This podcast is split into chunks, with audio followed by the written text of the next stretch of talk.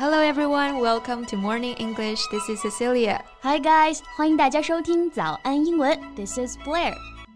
Ceci, do you use Facebook? 不咋用啊，基于一些众所周知的原因，用起来就很麻烦啊，你不觉得吗？Yeah, it takes some extra effort to be able to use it. And I don't think it's worth the effort, you know. 我之前也用过啊，实在觉得没有什么好玩的。Yeah, yeah, I got the same feeling. 这个软件本身就没什么意思啊，但是它的老板还是相当有意思的。right, Mark Zuckerberg，大名鼎鼎的马克扎克伯格，脸书之父啊。 他可以说是永远活在话题中心的男人。没错，他上一次上热搜呢，还是上一次吧？Seriously, it should be only one month ago, right? 嗯，如果没记错的话，应该是啊，因为他又搞了一个大动作。So what's the big move? Is there anyone who doesn't know yet? 嗯，究竟是什么大动作呢？今天的节目就来为大家揭晓。嗯。 在节目的开始，给大家送一个福利。今天给大家限量送出十个我们早安英文王牌会员课程的七天免费体验权限，两千多节早安英文会员课程以及每天一场的中外教直播课，通通可以无限畅听。体验链接放在我们本期节目的 show notes 里面了，请大家自行领取，先到先得。嗯，其实啊，刚刚我们都说错了，什么 Facebook 脸书啊，现在人家都不叫这个名字了。Right, on October 28th, Facebook announced that it has changed its company name to Meta.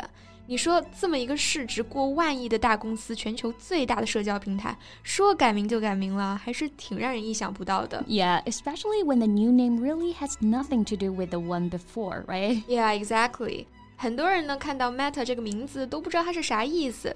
其实呢，它是元宇宙 （metaverse） 这个单词的前缀。嗯，这个单词它是由 meta 超越和 universe 宇宙两个词合成的，也就是超越宇宙的世界。对，扎克伯格呢把它界定为元宇宙，听起来很玄啊，其实呢就是我们说的虚拟世界嘛。那在这个虚拟的宇宙里面呢，用户可以跟电脑生成的环境和其他人交流沟通。Yeah, actually, the metaverse as an idea isn't new, is it? No, it isn't. But it wasn't thrust into the mainstream conversation until Zuckerberg started talking about it publicly earlier this year. 嗯，其实元宇宙这个概念并不新鲜啊。The concept originates from Snow Crash a dystopian novel from the 1990s in which people flee the crumbling real world to be fully immersed in a virtual one. 嗯，这个描述其实可以套在好多作品上啊，就是这种赛博朋克啊、末世废土题材的，现实世界摇摇欲坠，大家都靠虚拟世界聊以自慰。 那我们要表达虚拟世界这个概念呢，就要用到一个词，嗯，这个词就是 virtual，它就是指通过计算机软件模拟的虚拟的。没错，就像我们现在常常说的 VR 游戏、VR 眼镜，那这个 VR 呢，它就是这个词 virtual 再加上 reality 的缩写，表示虚拟现实。所以说这次改名其实改的不只是一个名字啊，改的是整个公司在未来的发展方向和中心。The new name definitely reflects the company's growing ambitions beyond social media. Yeah, the new name is to describe its vision for working and playing in a virtual world. It's part of the rebranding strategy. 没错，那这里有两个词非常重要啊。首先是这个 vision，它最基本的意思呢就是视力、视野。那放在这里呢，它说的是另外一个意思了。Right here, it means an idea or a picture in your imagination. Yeah, especially what you imagine or hope it would be like if things were very different from the way they are now.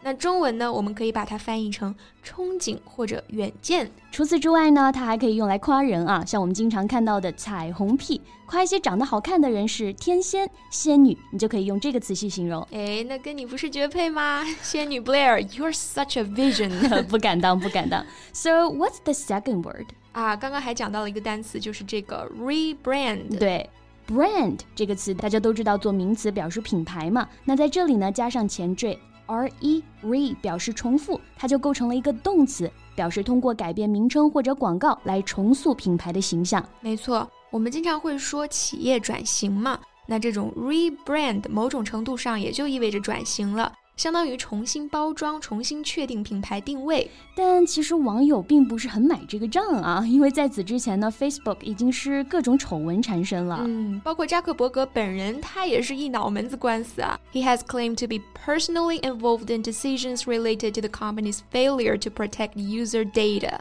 还有前段时间被外媒广泛报道的 Facebook 前员工 Francis Hogan，媒体都把他称为脸书吹哨人。Right, Facebook whistleblower. She believes the company would be stronger if founder Mark Zuckerberg stepped down as chief executive.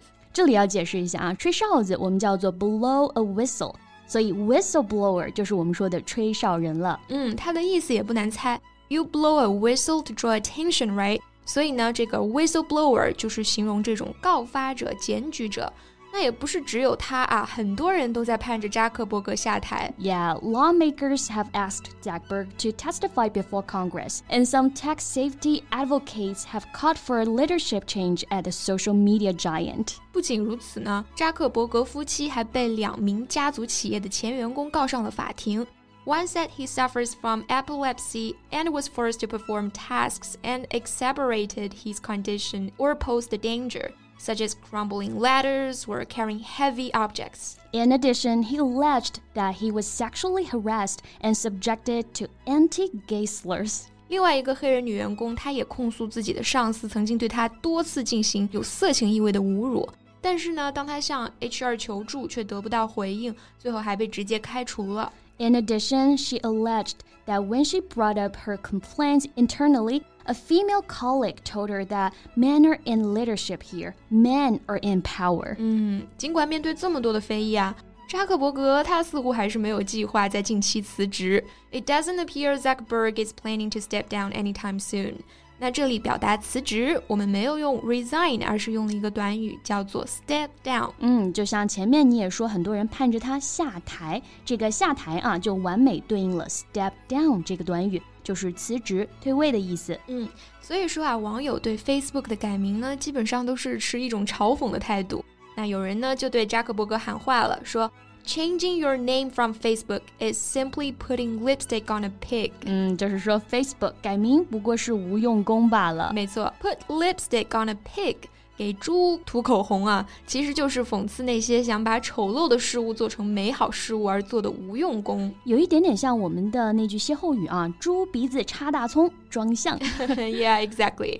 Poor pigs, why are they always the target？嗯，你还挺有同理心的嘛。跟猪共情也是没有谁了。总而言之呢，网友就是觉得原来的 Facebook，现在的 Meta，it is a wolf in sheep's clothing。A wolf in sheep's clothing，这个短语大家肯定一听就明白了啊，就是说披着羊皮的狼。So is Meta really a wolf or a sheep? Where would the company go in the future? We don't know yet. Yeah, there's no way to know. We can only wait and see. 或许它真的能在未来实现我们在电影里面看到的那种场景，也说不定啊，对吧？对，那还是拭目以待吧。 今天的节目就到这里了。如果节目还听得不过瘾的话，也欢迎加入我们的早安英文会员。成为会员，您就可以无限畅听我们每天一场免费的中外教直播课，以及两千多节原创系统课程了。今天我们限量送出十个七天免费试听权限，试听链接放在我们本期节目的 show notes 里了，请大家自行领取，先到先得。So thank you so much for listening. This is Cecilia, and this is Blair. See you next time. Bye.